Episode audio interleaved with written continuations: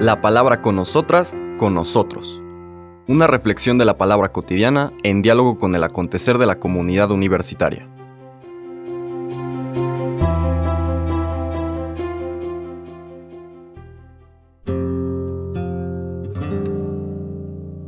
Hola, buenos días. Bienvenidas, bienvenidos a la palabra con nosotras, con nosotros, de este miércoles 15 de noviembre, semana 32 del tiempo ordinario.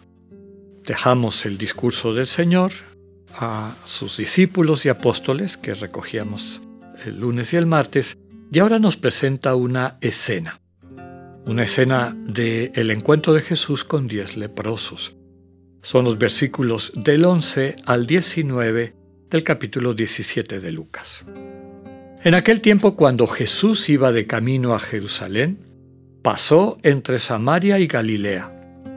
Estaba cerca de un pueblo cuando le salieron al encuentro diez leprosos, los cuales se detuvieron a lo lejos y a gritos le decían, Jesús, Maestro, ten compasión de nosotros.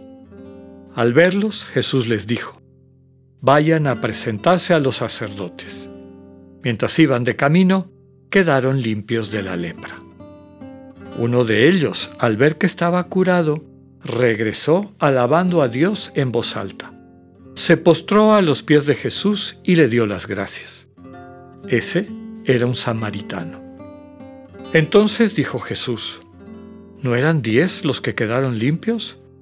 ¿Dónde están los otros nueve? No ha habido nadie fuera de este extranjero que volviera para dar gloria a Dios. Después le dijo al samaritano, Levántate y vete, tu fe te ha salvado. Palabra del Señor. Una escena muy interesante y que vale la pena ir como especificando el entorno y el contexto.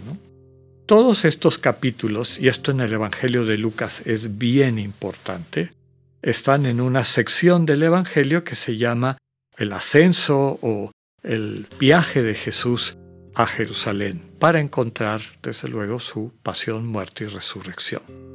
Dura varios capítulos en Lucas, pero es uno de los momentos, una de las herramientas narrativas que utiliza el autor, el editor final del Evangelio, para irnos presentando el misterio de la figura de Jesús. Es este Jesús que ya ha sido reconocido por Pedro y en Pedro por toda la comunidad como el Hijo del Dios vivo, que inmediatamente después de esa confesión de fe de la comunidad en voz de Pedro, subraya que el camino de mesianismo que él está llamado a seguir es uno de entrega y de servicio. Y en ese camino, en ese recorrido, se encuentra con estos leprosos y otras situaciones que nos permiten entender no solamente el misterio de Jesús, sino también el misterio de la iglesia que está llamada a seguir los pasos de Jesús. El contexto nos dice aquí que el Señor está entre Samaria y Galilea. Para ir a Jerusalén, que es su destino final, había dos caminos.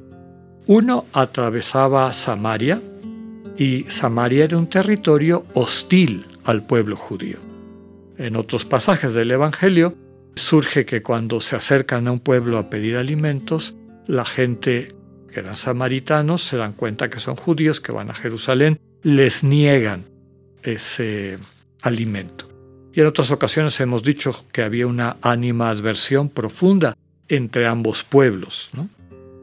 Por lo tanto, había esos dos caminos. Uno implicaba arriesgarse a atravesar el territorio de Samaria y no encontrar comida o inclusive hostilidad por los habitantes.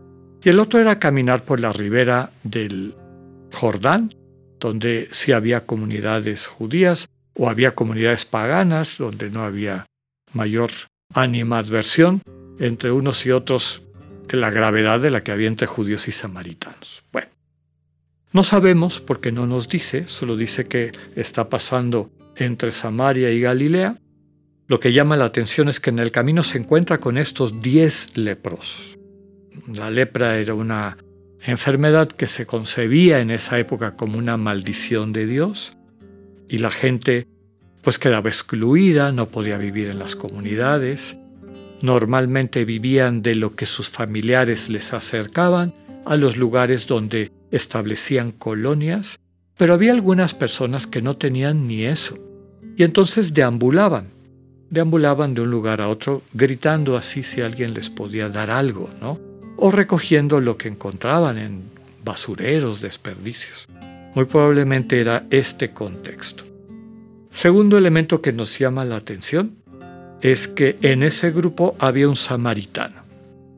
En este mundo de la marginalidad, pues los orgullos y los, este, las prebendas y los privilegios desaparecen. Todos son marginalizados. De todos los que reciben de Jesús el don de ser sanados, nos dice el texto que solamente uno regresa para dar gracias. Los exegetas nos dicen que esto puede estar transmitiendo varias cosas. De entrada, que los samaritanos pues no se iban a ir a presentar a los sacerdotes judíos, porque los hubieran sacado a patadas. Entonces, no, esa invitación que el Señor le hace de que vaya a presentarse a los sacerdotes para que le den el certificado de limpieza, pues tendría que haber sido a los sacerdotes samaritanos, que creo que en otra ocasión ya hemos comentado que tenían un culto similar al pueblo, al del pueblo judío. De hecho, la Sagrada Escritura es la misma de ambos. Pero aquí lo que quiere subrayar, el mensaje que nos quiere transmitir el Evangelio de Lucas, es que otra de las características de quienes se abren al misterio de Dios a ser sanados por Dios es este referente de gratitud, ¿no? de agradecer algo que se les da como regalo. Los otros a lo mejor lo vieron como una especie de deber, ¿no? o estaban tan enfrascados en su situación de marginación y deseo de querer volver al mundo del que salieron, el mundo que los había sacado, que se olvidaron que a lo mejor había algo más importante que era agradecer de corazón eso que habían experimentado como una liberación. Solo uno de los diez creció en esa conciencia. Y ese es el mensaje de Lucas. Si te vas acercando al misterio de Dios, al reino de Dios, eso implica un itinerario que no termina cuando empiezas a tener estas experiencias de vida y transformación. Hay que volver al Señor Jesús. Hay que agradecer para recibir los dones, las gracias que hemos recibido, el perdón de Dios, el sentir que ese Dios que captábamos como lejano y, que, y del cual nos habíamos mantenido así por la insensibilidad de nuestro egoísmo, es decir, del pecado, ahora se acerca a nosotros con cariño y a través de ese cariño nos sana.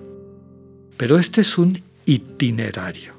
Hay que volver una y otra vez, agradeciendo lo vivido, abriéndonos para las otras experiencias de transformación que Dios nos pueda dar.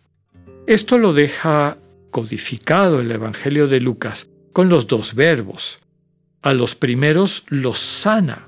En el caso de este único que vuelve, el samaritano, que por otro lado era un extranjero con todo lo que eso implicaba, y a lo mejor también está queriendo subrayar eso Lucas, quienes tienen esta actitud de no sentir que se merecen las cosas, sino que pueden experimentar el dinamismo transformador de la gratuidad, del amor gratuito, están más capacitados para reforzar ese vínculo con Dios y seguir su camino de transformación hacia la vida plena. A este samaritano, que es el único que vuelve, el Señor le dice, levántate y sigue, hazte cargo de tu vida. Y la última frase es la clave, tu fe te ha salvado. Es decir, tu confianza en mí te ha salvado. Que no perdamos esto de vista, que no caigamos en la tentación de los neoconversos de pensar que ya hemos recibido todas las gracias que necesitamos de Dios y vivir de nuestras rentas.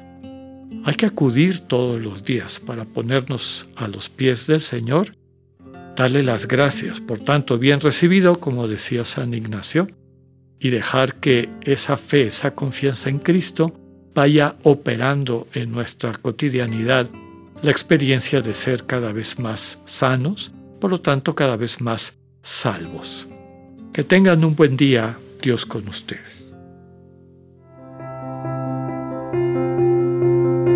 Acabamos de escuchar el mensaje del Padre Alexander Satirka. Escúchalo de lunes a viernes a las 8.45 de la mañana por radioiberoleón.com, a través de nuestra app gratuita para iOS y Android o por Spotify. Esta es una producción de Radio Ibero León en colaboración con el ITESO, Universidad Jesuita de Guadalajara.